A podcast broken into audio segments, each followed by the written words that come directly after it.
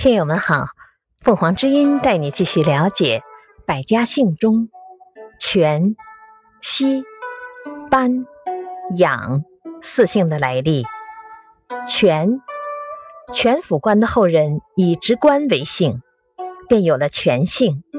又因全面的全、泉水的泉同音通用，于是也便有了全姓。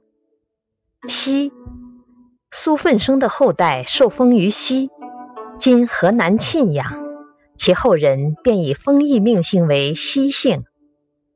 班，春秋时。楚国若敖的孙子出生后，曾被母亲弃于野外，吃虎乳长大，因虎有斑纹，其后代子孙以此事件命姓为斑姓。